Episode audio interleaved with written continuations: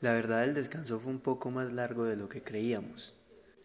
Pensábamos tomarnos unas simples vacaciones y resultaron en varios meses muy largos, sin podcast. Pero finalmente volvemos con ustedes un domingo más y todos los domingos que restan. Esperamos que nos hayan extrañado un poquito, así como nosotros los extrañamos mucho. Esta vez hemos cambiado un poco la dinámica de nuestro podcast. Y ahora venimos con unas grandes historias que merecen ser escuchadas. Son historias y anécdotas que nos han pasado a nosotros mismos, así que esperamos que les gusten mucho. Y esto es Relatos de Calle, parte 1.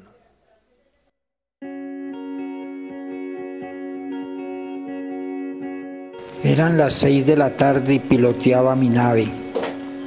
Era mi carro un Volkswagen del año 68. Mentiras, estoy como divagando, me lo estaba tomando en serio. En realidad es una bicicleta, una bicicleta antigua, o no, más bien como vieja. No sé qué año. Lo cierto del caso es que iba en mi bicicleta rumbo para la casa después de una ardua jornada de trabajo por alguna de las aparatosas calles bogotanas.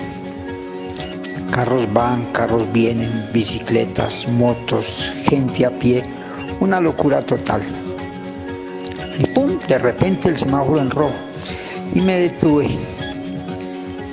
Y a mi lado se detuvo un señor con un carrito un vendedor ambulante.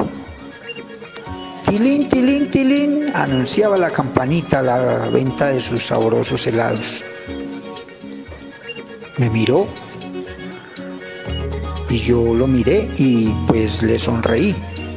Bueno, es un decir que le sonreí porque en realidad pues llevaba puesto mi tapabocas, total que no se lograba ver si que le estaba sonriendo. Pero igual lo volteé a mirar y el señor me dijo, cómpreme un helado. Yo le dije, no, gracias.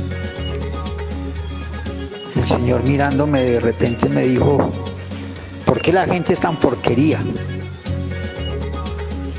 Perdón, le contesté yo. Y el señor me dijo, sí, la gente es muy porquería. Estoy desde esta mañana tratando de vender unos helados y no he podido. La gente no quiere comprar sino el que ellos quieren, el que ellos desean, no los que yo les ofrezco. ¿Por qué no pueden comprar los que yo les ofrezco? Yo le dije, eh, pues esa no es la idea, señor. La idea es que yo compre el producto que, quiero, el que a mí me gusta. Dijo, no, la gente es muy porquería. Si yo no los he podido vender, ¿por qué no me los pueden comprar? pero todo el mundo quiere lo que ellos quieren y no más, no piensan en lo que yo quiero, en lo que yo estoy ofreciendo, no piensan en que yo los tengo que vender. entonces yo le dije, paciencia Señor, para ser vendedor se necesita mucha paciencia. Cambió el semáforo y yo seguí mi camino. Mientras seguía avanzando rumbo a mi casa, me quedé pensando de pronto que así transcurre nuestra vida, queriendo que todo el mundo haga exactamente lo que nosotros queremos. Queremos que todo el mundo acepte o nos acepte como somos, decimos, pero no pensamos en que las demás personas también merecen ser escuchadas y aceptadas y ver sus posiciones.